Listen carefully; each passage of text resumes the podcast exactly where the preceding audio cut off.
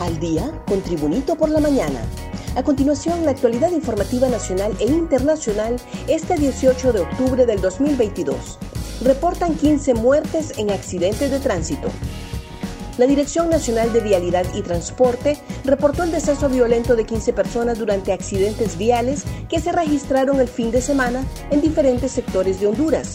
La portavoz de la dirección, Dania Cruz, refirió además que 42 hondureños resultaron lesionados, incluyendo menores de edad se reportaron 127 accidentes viales, principalmente en la zona norte y sur del país. Producto de las acciones operativas, se decomisaron más de mil licencias de conducir en los diferentes operativos ejecutados por agentes de vialidad y transporte en todo el territorio nacional.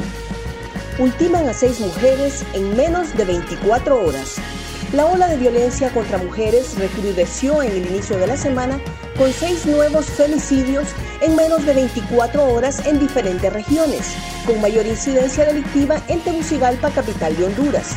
Uno de los crímenes aconteció en la comunidad Siempre Viva, en el municipio de Esparta, en Atlántida, donde desconocidos ingresaron a una casa para matar sin compasión a Suliturcios frente a su familia. Un nuevo suceso condenable aconteció en el municipio de Teupacenti, El Paraíso, en el oriente de Honduras, donde un desalmado ultimó de un balazo en la cabeza a Katie Yesenia Reyes Sánchez en estado de gestación de gemelitos. Igual que en muertes anteriores, los agentes policiales desconocían el móvil y no tenían pistas sobre los hechores. Selfie macabra hunde a hondureño en crimen de amigo. Una selfie macabra que Brian Aguirre se tomó junto al cadáver degollado de su amigo, Nelson Calix, ambos hondureños, confirmó la hipótesis que se tenía desde un inicio en el contexto de las investigaciones que desarrolla la policía en Barcelona, España.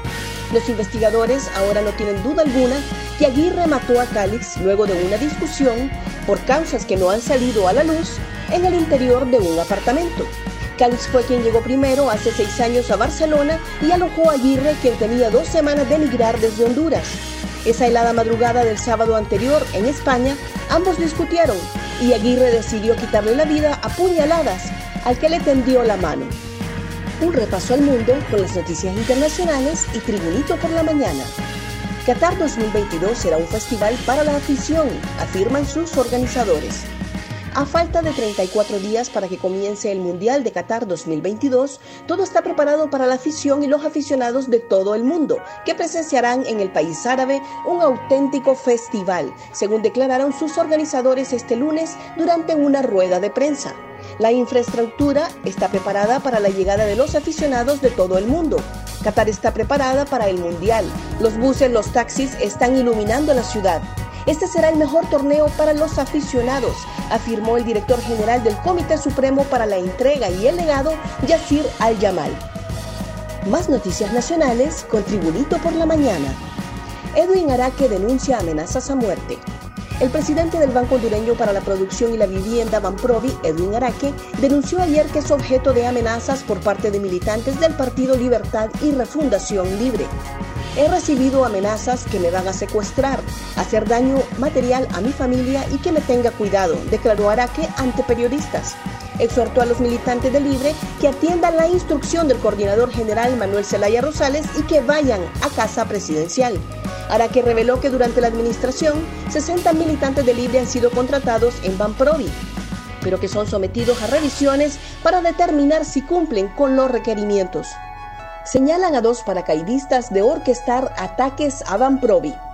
El presidente del Banco Hondureño para la Producción y la Vivienda, Banprovi, Edwin Araque, señaló ayer a dos personas que estarían detrás de los ataques personales y a la institución que han sido objeto desde meses atrás, a la que salió el paso luego de que ayer, en horas de la mañana, colectivos de libertad y refundación libre volvieran a apostarse frente a las instalaciones del organismo en Tegucigalpa, donde quemaron llantas y pintaron paredes exigiendo trabajo para sus miembros. Quiero reiterarlo es el licenciado Sigfredo Bustillo, jefe de operaciones de Banprovi, y el señor Héctor Raúl Peña. El domingo fueron sorprendidos en una gasolinera planeando la toma que iban a hacer hoy con el carro de una exfuncionaria, afirmó Araque. Centrales obreras piden 4.000 empiras de ajuste salarial. Las centrales obreras demandaron ayer un reajuste salarial de 4.000 empiras mensuales para un aproximado de 45.000 trabajadores públicos y atenuar así la caída del poder adquisitivo por el efecto inflacionario que impacta la economía hondureña. Las tres organizaciones, la Central General de Trabajadores, la Confederación Unitaria de Trabajadores de Honduras y la Confederación de Trabajadores de Honduras, leyeron un comunicado conjunto donde fijaron la petición es el momento de que el gobierno de la presidenta Xiomara Castro ayude al pueblo que está siendo afectado por el empeoramiento de la calidad de vida, comentó el dirigente sindical Josué Orellana. Subcomisario queda preso por muerte de barrista y tres agentes se defenderán en libertad. Los tribunales sanpedranos, tras audiencia de imputados, dictaron detención judicial para el subcomisario Carlos Roberto Escobar Mejía, acusado por el asesinato del barrista del Real España, Wilson Ariel Pérez Hernández, mientras otros tres agentes se defenderán en libertad. La Fiscalía Especial de Delitos contra la Vida, en equipo con la Agencia Técnica de Investigación Criminal, presentó el requerimiento fiscal a cuatro policías involucrados en el asesinato de Pérez Hernández el pasado 31 de mayo. Los acusados son el subcomisario de policía, Carlos Roberto Escobar Mejía, por los delitos de asesinato, tortura, falsificación de documentos públicos y simulación de infracción existente, así como el subinspector de policía, Luis Armando Sauceda Santos, por el delito de encubrimiento de asesinato, entre otros. Gracias por tu atención. Tribunito por la Mañana te invita a estar atento a su próximo boletín informativo.